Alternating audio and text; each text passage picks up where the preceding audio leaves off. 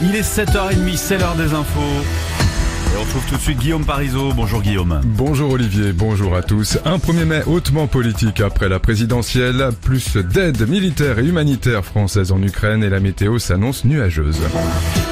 Les syndicats appellent à se mobiliser dimanche pour le 1er mai. Ils entendent dénoncer l'aggravation des inégalités, de la précarité et la réforme des retraites envisagée par le président de la République.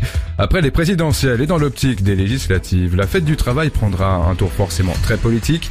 Laurent Fechtauer, secrétaire général de la CGT dans le Barin, joint par Eric Ravel, ne croit pas beaucoup aux promesses de changement du président élu. On n'y croit pas du tout, hein, parce que euh, c'est quand même lui qui a réduit à néant quelque part euh, le dialogue social, qui a réduit euh, les partenaires sociaux à un rôle purement consultatif quand il le veut bien et après qui s'étonne effectivement de se retrouver face aux Français en direct comme a été Gilets jaunes, bah, c'est pas étonnant. Hein. Donc euh, en détruisant les corps intermédiaires, en détruisant tout ce qui est effectivement un peu euh, des relais des colères du peuple, il se retrouve directement en face à face avec lui. Et je crois pas beaucoup effectivement à, sa volonté de s'amender. Hein. Dès aujourd'hui, les voitures neuves doivent obligatoirement également être équipées d'une boîte noire, en clair, un système de mesure capable d'enregistrer les paramètres du véhicule, comme la conduite ou le port de la ceinture. La mesure vise à mieux comprendre les accidents de la route.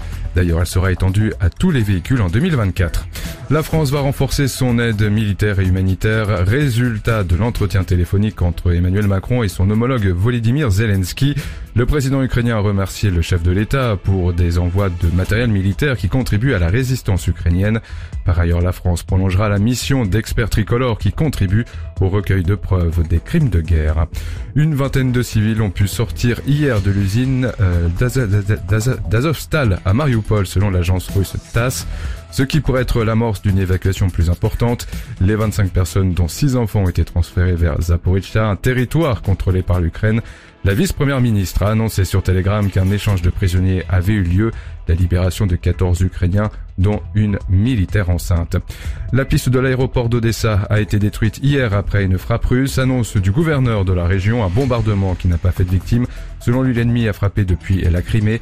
La semaine dernière, 8 personnes ont été tuées dans des frappes russes à Odessa, jusqu'ici épargnées par les combats. Enfin, un peu de sport, revoici les Reines de l'Europe en finale. Lyon, septuple lauréat, a confirmé hier son retour au premier plan en foot en dominant le PSG 2-1 pour s'offrir une dixième finale de la Ligue des, des champions féminines face à Barcelone.